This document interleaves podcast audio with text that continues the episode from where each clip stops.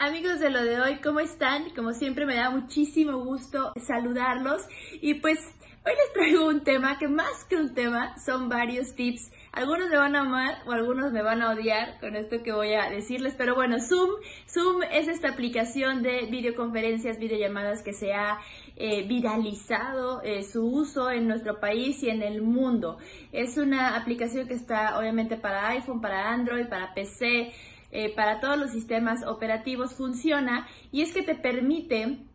eh, poder comunicarte por videollamada de una manera mucho más efectiva que otras aplicaciones que había. Pero, ¿qué pasa con, eh, bueno, esta aplicación, para darles un poco de contexto, es, está vigente desde el 2011 y eh, se estima que ha sido instalada 745.700 veces en México en las últimas semanas. Pero esta aplicación es para que nosotros podamos eh, comunicarnos con nuestro centro de trabajo, tener reuniones, pero ¿cómo hacerle si quieres salirte de una reunión de Zoom sin que se den cuenta? O estar en una reunión de Zoom,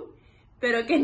pero estar ausente, o sea, estar haciendo otras cosas, pero que tu pantalla se vea. Y ahí les va un, un, un eh, tip, que, bueno, hay dos tips que se han viralizado a través de TikTok, y es que saques una foto tuya poniendo atención a la junta y la puedes configurar como fondo de pantalla de Zoom. Si lo pones como fondo de pantalla va a aparecer que estás todo el tiempo poniendo atención a tu junta, aunque no estés conectado. Y la otra es que te puedes autograbar, grabar un video tuyo poniendo atención, moviéndote un poco, eh, tal vez parpadeando para que no se vea tan obvio como la fotografía y también lo puedes reproducir el video como si fuera tu, tu foto tu fondo virtual y de esa forma puedes estar presente en una reunión